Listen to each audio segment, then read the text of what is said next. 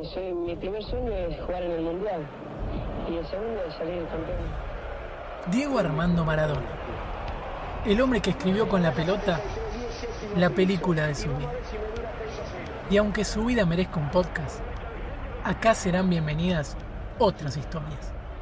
Historias en las que el deporte supera la ficción.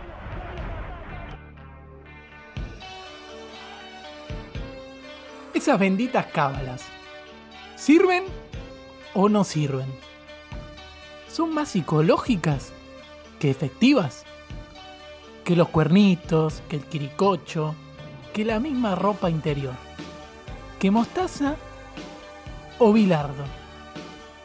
Predicadores indiscutidos de esta religión a la que el doctor prefiere llamar costumbres. No digo que son cábalas, ¿eh? son costumbres, si no los padres... Hay que contarlo Cuando, cuando veo a Luján el cura se enoja, dice, Bilardo, no hay cábala, no hay cábala. Digo, son costumbres, padre. Hay muchas cábalas insólitas, pero lo más curioso es que todo un plantel, no dirigido por estos señores, pueda servir como ejemplo de cómo se debe trabajar en equipo. Hoy cualquiera agarra esto y te hace una charla TED. Con ustedes, el deporte supera la ficción.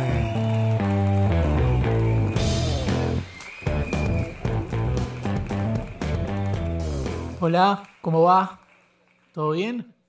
¿Cuánta gente, eh? Después de esta presentación más monólogo stand-up, difícil hablar muy en serio. Pero me da risa que estamos acá para hablar de trabajo en equipo. Se habló del líder, la armonía laboral, la cooperación y bla, bla, bla. Yo le voy a hablar de fútbol. Sí, sí, no, no me equivoqué de charla, ¿eh? De las cábalas le voy a hablar. Ahí hay un ejemplo de trabajo en equipo real. Todo se entiende mejor con ejemplos.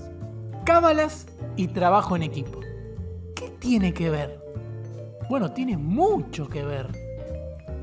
Todos trabajan en conjunto, repitiendo costumbres y en definitiva lo hacen por un objetivo común, salir campeón. Gennaro Gattuso, el italiano, fue el único en hacer las valijas antes del partido de octavo de final del Mundial 2006. Un loco. Pero pasaron.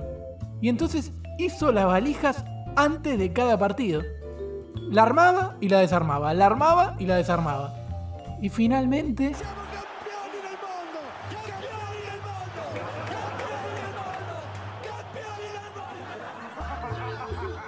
Ahora yo me pregunto, ¿puede ser solo psicológica la cábala?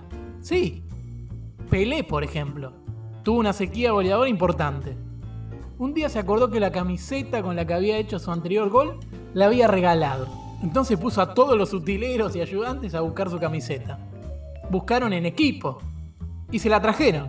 Automáticamente Pelé volvió a meter goles. ¿Sirvió? Sí. Y eso que la camiseta era cualquiera. Porque uno de los ayudantes dijo, ni en pedo pudimos encontrar esa camiseta. Le trajimos cualquiera.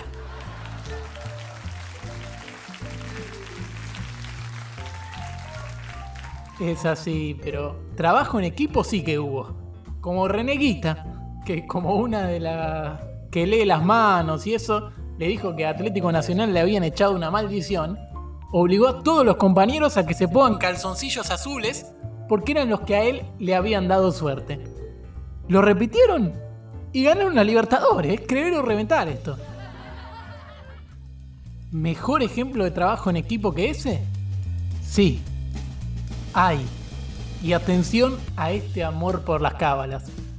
Colo Colo, de Chile, en la Copa Libertadores 1991.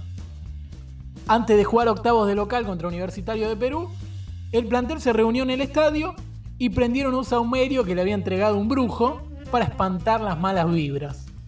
Habían quedado fuera en esa instancia el año anterior y esta vez funcionó. Pasaron octavos y ahí se empezaron a cebar.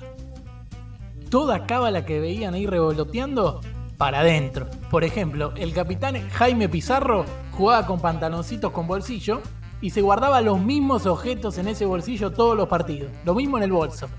El arquero argentino Daniel Morón usaba siempre slips rojos y su ropa deportiva la lavaba solamente en su casa. Todos saben que en el club la ropa se termina lavando allí por los utileros. No, él se la llevaba a su casa y la lavaba en su casa.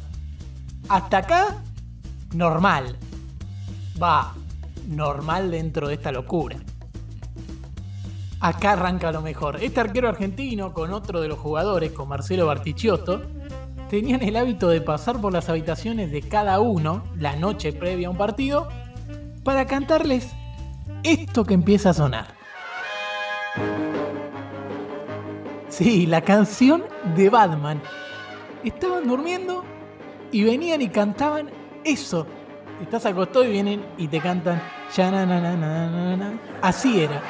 Lizardo Garrido, uno de los defensores de ese plantel, lo contó iban por los. y, golpeaban las habitaciones y cantando, y se tiraban encima de uno y uno estaba durmiendo. Una más, buenísima. Esto no lo había escuchado nunca y refuerza aún más esto que les decía del trabajo en equipo. El delantero Patricio Llanes no tenía ninguna cábala. Entonces le dijeron, vos vas a tener la responsabilidad de controlar que cada uno de nosotros cumpla con sus cábalas. Eso es trabajar en equipo. Ahí lo tenés.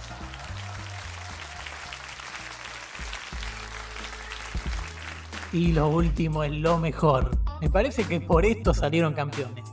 Ese día que le ganaron a Universitario, cada uno llegó al estadio con sus propios autos desde la concentración del hotel. Entonces se decidió repetir esto siempre. Este arquero argentino, del que tanto hablamos, Daniel Morón, en aquella oportunidad había llevado al técnico croata, Mirko Josic, en su auto, lo había traído él. Pero el día de la final, el auto se le descompuso de manera imprevista a pocos metros del estadio. Se les hizo imposible solucionar el problema.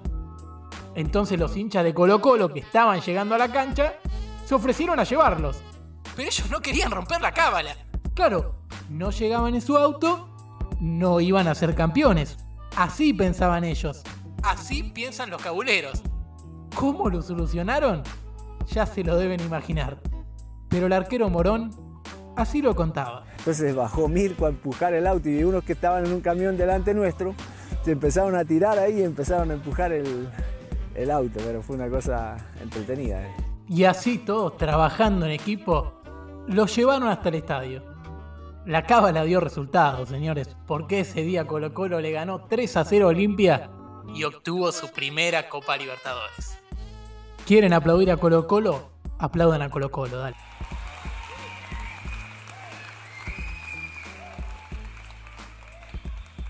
Quiero cerrar aclarándoles que si se trabaja en equipo a través de las cábalas, se las debe respetar hasta el último instante. Es muy importante, no hay que cantar victoria antes de tiempo.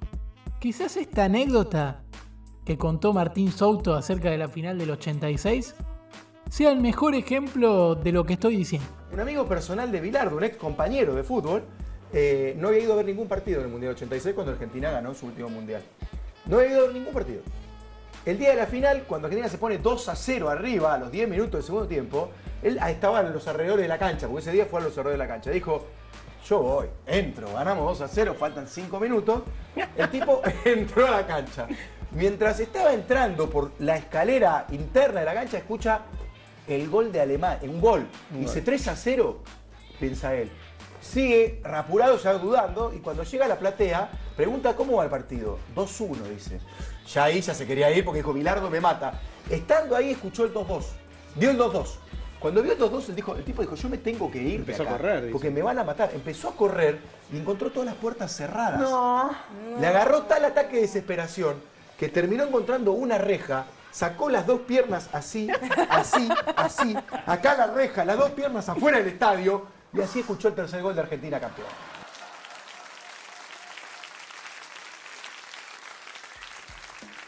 Trabajo en equipo y cábala, señores. Benditos los que después de poner todo esto en práctica pudieron decir somos campeones. Muchas gracias.